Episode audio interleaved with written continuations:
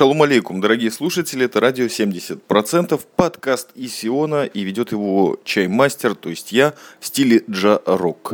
Сегодня я попытаюсь изо всех сил, открою вам маленький закулисный секрет не с первого раза, исполнить свое давнишнее обещание и рассказать, что успел накопать, и фактов, и личных эмоций, о статусе безработного графического дизайнера в государстве Израиль. Но прежде всего хотелось бы выразить глубочайшую благодарность всем тем, кто прореагировал и прокомментировал и сказал очень много добрых слов к предыдущему выпуску о поездке в Мехмаш и в Иерусалим после стольких лет чаймастеринга по-прежнему это очень впечатляет и вдохновляет на запись чего-то нового и более лучшего. Благодаря таким комментариям борьба за качество, да и вообще производство контента не прекращается. Ну, разве что останавливается иногда на месяц, на два.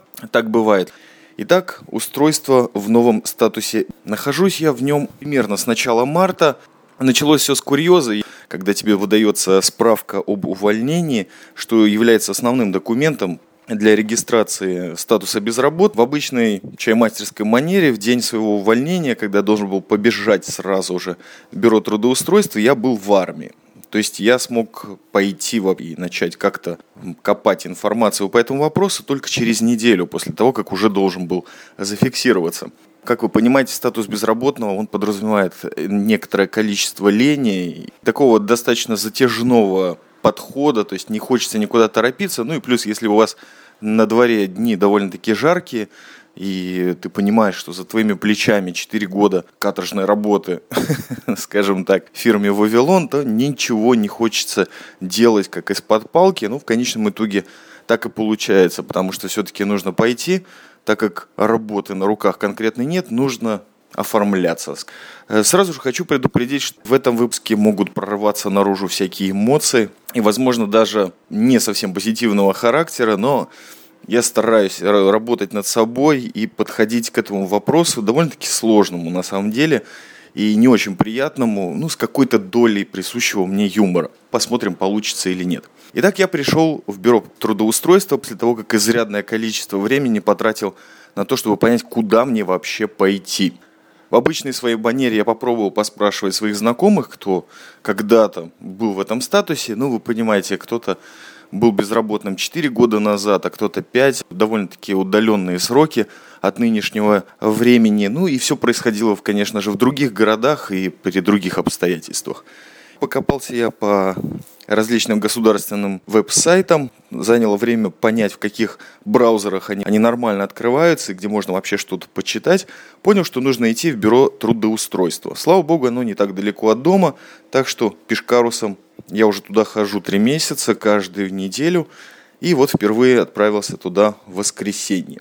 И воскресенье сделали моим контрольным днем. Дело в том, что бюро трудоустройства вообще вся процедура заняла какие-то считанные минуты. В основном нужно было отстоять очередь. Меня быстро оформили, что-то заполнили в компьютере, выдали картонную карточку, которую я должен носить с собой на еженедельную проверку – и объяснили весь механизм. Прежде всего, я должен приходить каждую неделю в воскресенье в определенные часы. Я, правда, еще ни разу не опаздывал, так что не знаю, что будет, если опоздаю, но мои часы с 8.30 до 10 утра, что, соответственно, очень неплохо, как пробежка в начале недели как-то тебя заряжает, и уже возвращаясь домой, ты, естественно, ни о чем другом, как о поднятии духа и такой хорошей, здоровой мотивации опять засесть за компьютер и заняться рассылкой резюме не думаешь. Итак, приходишь с 8.30 до 10, подходишь к автомату, где с помощью отпечатка указательного пальца на лазерном сканере получаешь конкретные директивы, что делать. Выходит талончик, на котором написано либо идти к оператору, либо идти домой и прийти в то же время через неделю. Оператора мне довелось побывать четыре раза. Я ничего не понял из того, что она делала. В основном это женщины.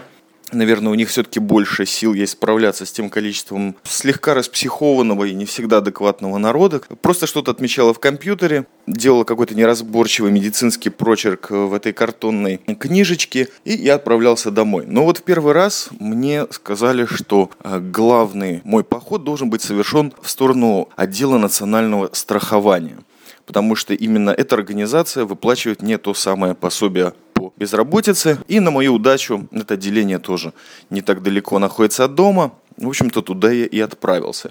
Основное количество бумажек, разрешений и т.д. и т.п. в этом роде нужно было, конечно, подать в нацстрах. Прежде всего, справка, как я уже сказал, об увольнении. Второе – это 18 копий моих платежек от зарплаты. Последних, видимо, для того, чтобы высчитать среднее арифметическое и от этого уже отщипывать кусочки, чтобы в конечном итоге мне что-либо выплатить. Точная процедура подсчета пособия по безработице мне неизвестна, только в общих чертах я знаю, что платят около 70% от последних зарплат или от той средней, которую они высчитывают, и платят строго по рабочим дням того вот месяца, в который я и зафиксировался. Всего есть какая-то квота из 120 или 135 дней, что равняется трем или трем с половиной месяцев. И вот в течение этого срока пособие выплачивается каждый раз в середине месяца. Вообще вся процедура оформления разрешения и в конечном итоге выплаты заняла около месяца, если не ошибаюсь.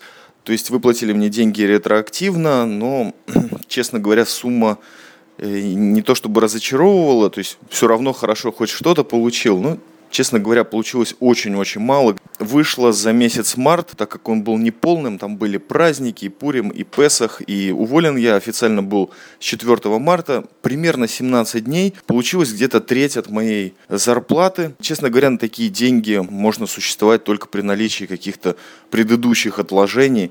На квартплату хватило и, может быть, на 10 поездок на автобусе по центру страны.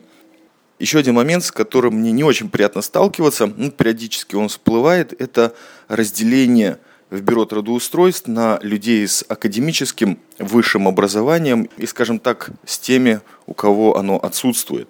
В данном случае я принадлежу ко второй группе, потому что академию закончил, но остался один курс, где на тот момент я был слегка обессилен, а может быть уже достаточно ленив. Да и муза на тот момент, наверное, увидев мое усталое состояние, покинул. Я не дописал семинарную работу на 25 страниц на иврите, хотя огромное количество исследований провел. Ну вот что-то меня затормозило, и вот так эта работа о замечательном художнике-абстракционисте Марке Ротко осталась незаконченной.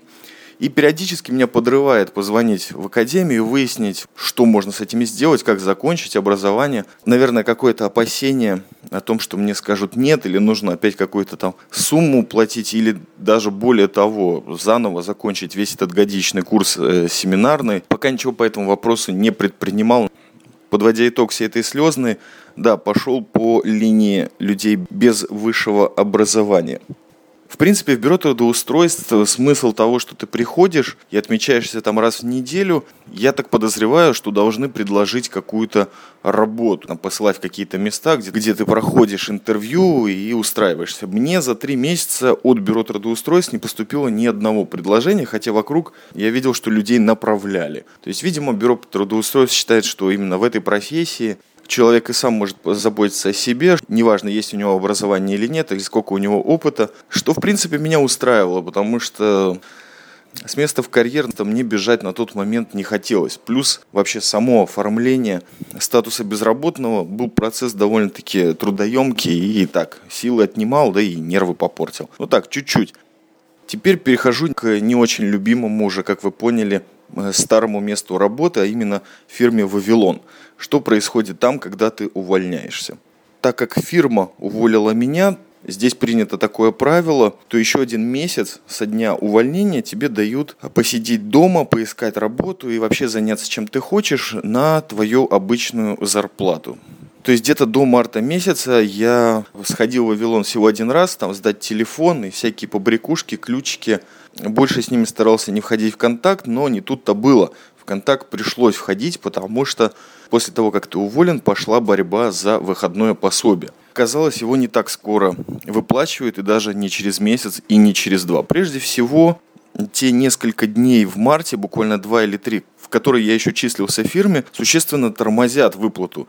То есть из-за этих трех дней оформление всего вот этого процесса выходном пособия отодвигается еще на месяц. Через месяц, как оказалось, скопилась энная сумма там оздоровительных денег, даже двух выходных дней, о которых я совершенно забыл, и еще чего-то там по мелочи выплатили. И тем существенно помогли мне пережить тяжелый апрель, и в конечном итоге дождаться выплаты первого пособия по безработице. После этого начался так называемый пинг-понг по поводу выходного пособия, который за 4 года, в принципе, должен быть приличным.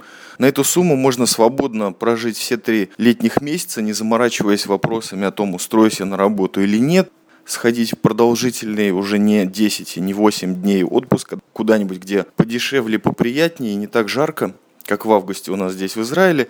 Но деньги эти, наверное, я получу только летом, судя по всему. Выплачивает их вроде как не сама фирма, а она должна предоставить какие-то документы, которые позволят страховой фирме, в которой откладывались эти деньги за 4 года на выходное пособие, начать процесс оформления. Полтора месяца у меня, наверное, заняло понять, что происходит. Из страховой фирмы меня периодически в стиле лучшего израильского сервиса пересылали в фирму, просили там самому узнать. Фирме мне говорили, что вроде все как подготовили, и страховое агентство чего-то тормозит. Такой вот пинг-понг совсем не веселит, но что поделать? Хочешь своих денег, которые положены тебе по закону и по выработке, значит, борись за них. Таким вот образом ты не забываешь, что живешь в прекрасном государстве Израиль, где нужно быть очень ассертивным и добивающимся своего человеком.